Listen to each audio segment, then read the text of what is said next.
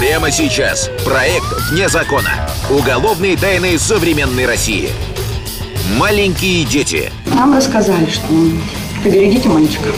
Ни за что на свете Безобразие, полное безобразие, вопиющее безобразие. не ходите в этот дом. Что скрывалось за железной дверью? Убийца? Нет, уголовным законодательством за расстрел несовершеннолетних. Педофил. Кроме того, исповедь самоубийцы. Я просто недостоин ходить на этой земле. Почему он предал своего сына? Она позировала в белье, ну и даже топлес. Шекспировские страсти в обычной семье. Сколько вы ему заплатили? 15 тысяч. Преступления, в которые невозможно поверить. В проекте «Вне закона». Квартира на улице маршала Казакова в Петербурге вот уже долгое время находилась под наблюдением. Сотрудники уголовного розыска подозревали, за плотно задернутыми шторами настоящий бордель, логово педофилов. Но законных оснований для обыска пока не находилось. Сыщикам пришлось запастись терпением, и вскоре оно было вознаграждено. Мальчики на продажу. 2009 год. Санкт-Петербург.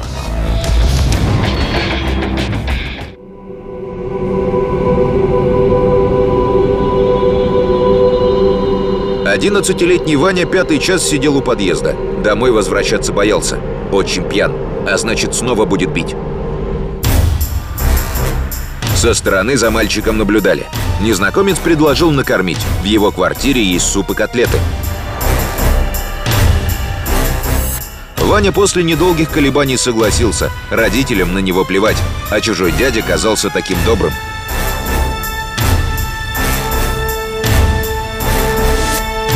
Оказавшись в странной квартире, мальчик еще не догадывался, что его ждет.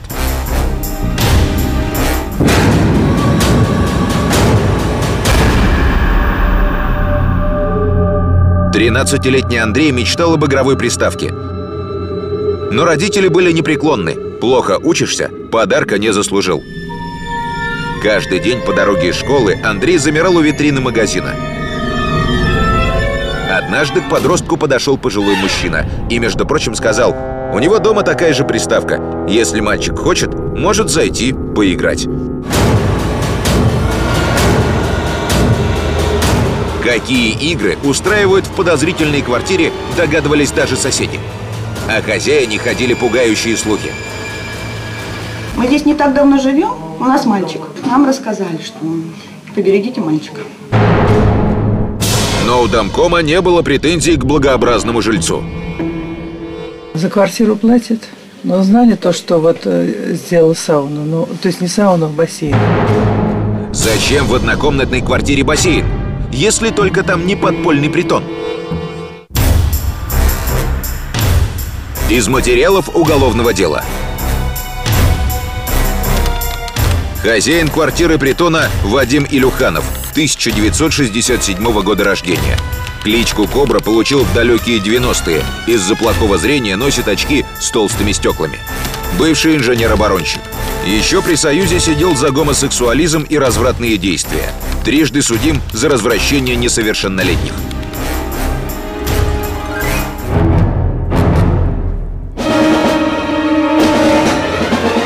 Квартиру Илюханова вереницей шли подростки. Педофил взялся за старое, развращает детей. Да еще и продает секс-услуги несовершеннолетних другим извращенцам. Сыщики были в этом уверены, но арестовать сутенера и возбудить дела не могли. Ни одного заявления от потерпевших не поступало. Куда смотрят родители мальчиков? 13-летний Тимофей этим утром сбежал из дома. Пускай теперь мама подумает над своим поведением. Но куда Тимофею податься? Где переночевать? К мальчику, сочувственно улыбаясь, подошел пожилой мужчина.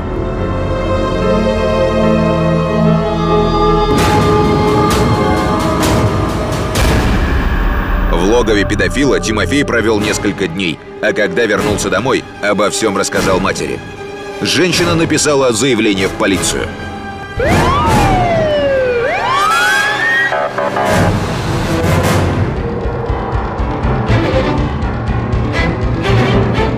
Оперативники наконец смогли войти в квартиру Кобры. По стенам развешаны плакаты с обнаженными мужчинами. Холодильник забит сладостями для детишек. Но самое поразительное, на 37 квадратных метрах Илюханов выстроил сауну и бассейн. А в этом бассейне, который, кстати, изготовлен незаконно, педофил организовал оргии с детьми. В настоящее время оперативная группа проводит работу, обыск, изучается документация порнографическая, выемка литературы.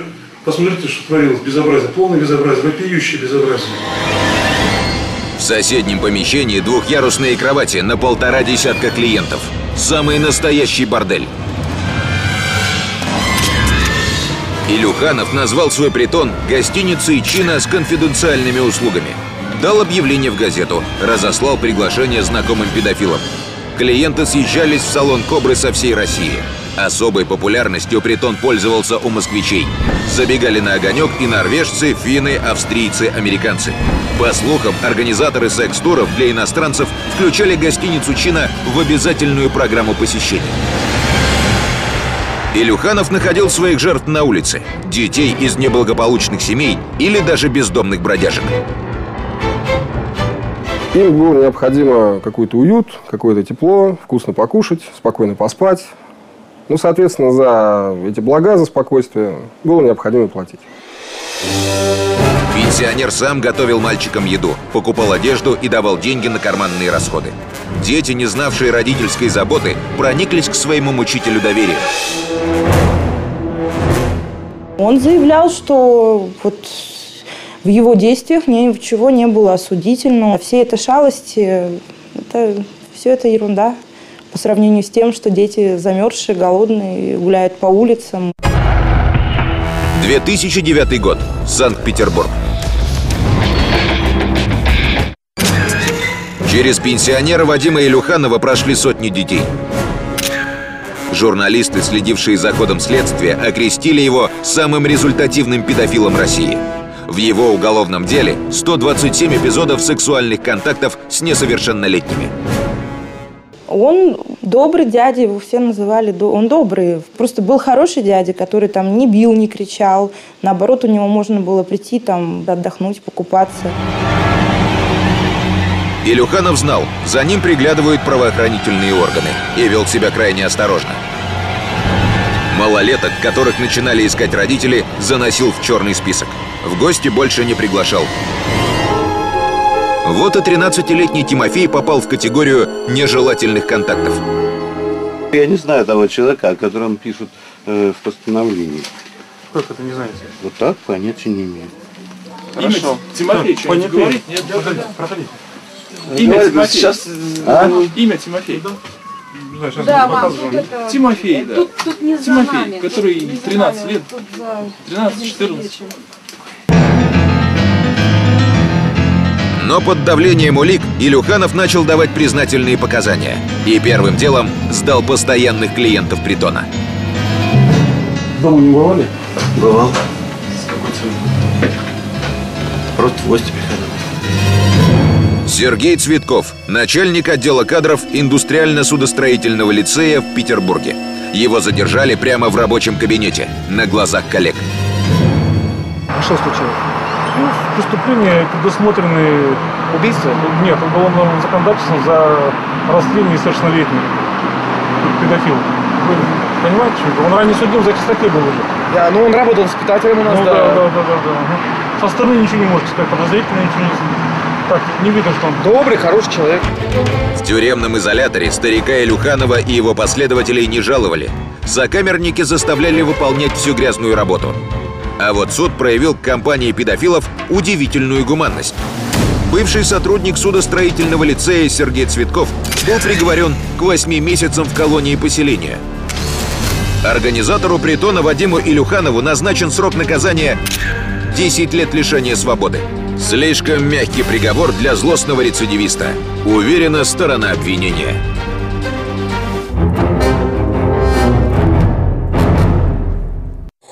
Далее в программе. Трагедия в Москве. Исповедь самоубийцы. Я просто недостоин ходить на этой земле. Почему он предал своего сына? Она позировала в белье, ну и даже топлес. Шекспировские страсти в обычной семье. Сколько вы ему заплатили? 15 тысяч. Преступления, в которые невозможно поверить. В проекте «Вне закона».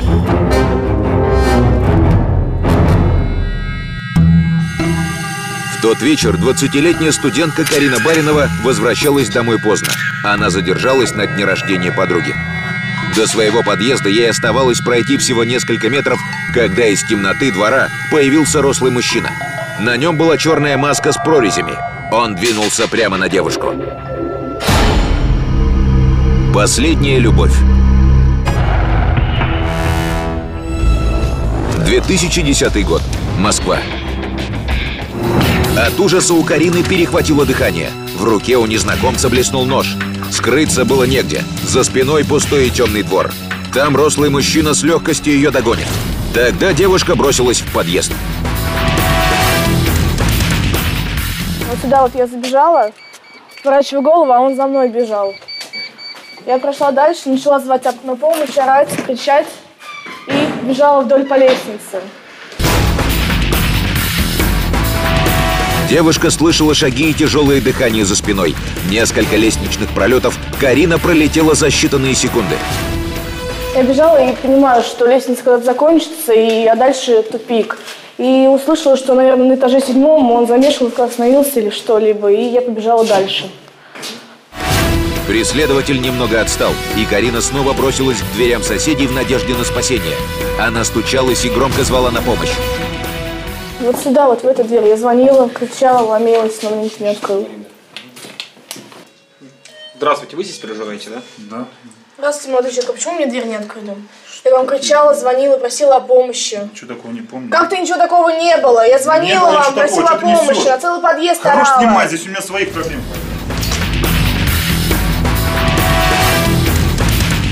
Впереди был последний, девятый этаж. Дальше бежать было некуда. И тут Карина увидела. Дверь на чердак не заперта. Я попыталась закрыть с той стороны дверь, но он оказался тяжелый, и он просунул руку, и я прищемила дверь руку. Девушка боролась до последнего, но силы были неравны. Мощным ударом мужчина распахнул дверцу и бросился на Карину. Девушка очнулась в больнице. Ей провели сложнейшую операцию, и жизни Карины ничто не угрожало. Рядом с ней были родные, в том числе ее жених, Михаил Тимошин. Он больше всех переживал из-за случившегося, старался все свободное время проводить с любимой. Но однажды парень исчез. Он не отвечал на звонки и СМС. И появился лишь неделю спустя, осунувшийся с заплаканными глазами. Оказалось, в его жизни произошла новая трагедия. У себя на столе в комнате Михаил обнаружил DVD-диск. На экране появилось изображение его отца Александра Тимошина. Миша Лариса, простите меня, я совершил ужасный грех. Мне нет прощения. Я предатель.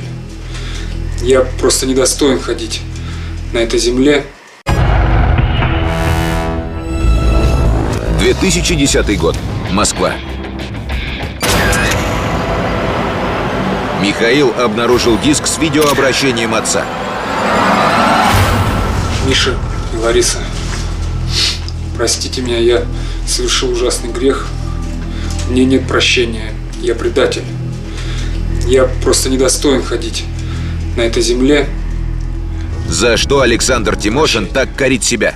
И зачем он сделал эту странную запись? Вечером того же дня было обнаружено тело Александра Владимировича. Он повесился у себя в гараже. Покушение на убийство девушки, затем странная смерть отца. Что это? Роковое совпадение? Но кто мог желать смерти Карине Бариновой? И за какие грехи Александр Тимошин лишил себя жизни? Сыщики постарались собрать как можно больше информации о семье пострадавших. Родители Михаила, Александр и Лариса Тимошины были вместе уже 30 лет. Лидером в отношениях всегда была мать. Хватит уже Ларис, ну успокойся. Ларис. попойки устраивать здесь. Ларис, ну мы чуть-чуть просто. Это ты уже все А коробки, в Ларис, башке Ларис, ничего не осталось Ларис, твоей. ну мы немного, Ларис, ну Молчи. Этому не наливать больше. Хорошо, не буду. Понятно? Ладно. Угу. Тимошин-старший терпел крутой нрав жены ради сына. Михаил стал смыслом его жизни. Ради него Александр был готов на все. Среди знакомых он считался идеальным отцом. В каких же грехах обвинил сам себя этот примерный семьянин?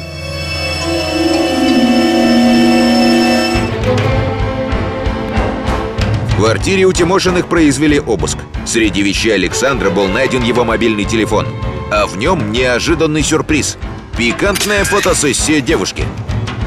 На снимках она позировала в белье, ну и даже топлес. Судя по датам в телефоне, эти снимки были сделаны незадолго до того, как неизвестный на чердаке ударил Карину ножом. Может быть, нападение и откровенные фото – звенья одной цепи? Возможно, к преступлению причастен жених девушки. За матерью и сыном Тимошинами установили наблюдение. Их телефоны поставили на прослушку.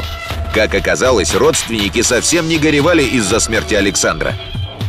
Вот кадры, снятые скрытой камерой на сороковой день его гибели. Вдова покупает себе новое платье. А что можете предложить? Покороче и посексуальнее. Посексуальнее, да?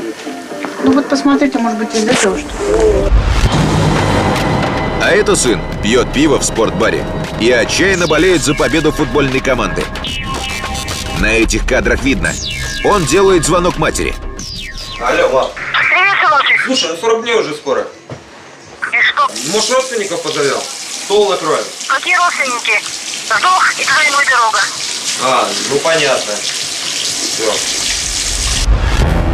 Мать и сына вызвали на повторный допрос. Михаил свою причастность к гибели отца и нападению на невесту отрицал. Но Лариса Тимошина не выдержала и начала давать признательные показания. Выяснилось, под крышей дома этой семьи разыгрывалась настоящая драма. Ее невольной виновницей стала невеста Михаила Карина. Молодые люди встречались уже полгода и собирались пожениться. Потом Михаил наконец решил познакомить невесту с родителями. Этот день навсегда запомнился всем членам семьи. Родители Михаила тщательно готовились к встрече с будущей женой сына. Через несколько минут гостья появилась. Александр Владимирович не мог отвести глаз от Карины. Между ними сразу пробежала искра. Карина весь вечер чувствовала необычайное волнение. Я таких мужчин еще никогда не встречала. Это не какой-то там быдло. Он очень умный, воспитанный, интеллигентный. А мама Миши, да она простая истеричка. Когда за столом тогда еще сидела и думала, как он с ней живет, как он ее терпит. Этому не наливать больше. Понятно? Очень скоро у 50-летнего Александра и 19-летней Карины начался тайный роман. Это не были просто грязные связи. Это было высокое, чистое чувство, любовь. Мы очень много мучились оба из-за Миши, из-за Ларисы Ивановны. Это было невозможно. Это был как рай и ад. Александр не мог смотреть в глаза жене и сыну. Но отказаться от тайных отношений был не в силах. Кариной он словно обрел вторую молодость. А Михаилу постоянное общение невесты с папой казалось все более странным. Он решил проверить свои подозрения и залез к отцу в телефон. Откровенные фото невесты повергли его в шок. О предательстве отца и девушки он сразу же рассказал матери. Женщина была в бешенстве. И тогда Лариса и Михаил решили отомстить предателям. Сначала расправиться с коварной разлучницей. Лариса лично нашла того, кто уберет ее конкурентку. Жил у нас в соседнем доме Юра уголовник. Вот за деньги мог сделать все, что хочешь. Я к нему обратилась, ну, сказал, хорошо. За деньги он все сделает. Сколько вы ему заплатили? 15 тысяч. Неудавшееся покушение не давало мстителям спокойно спать, и они решили приняться за второго изменника. Александра. Он должен был каждый миг сожалеть о своем проступке. Лариса набросилась на супруга. «Ты думаешь, я не знаю, что ты с этой шалавой закрутил? Молодуху захотелось? Ты сына своего предал, Кабель».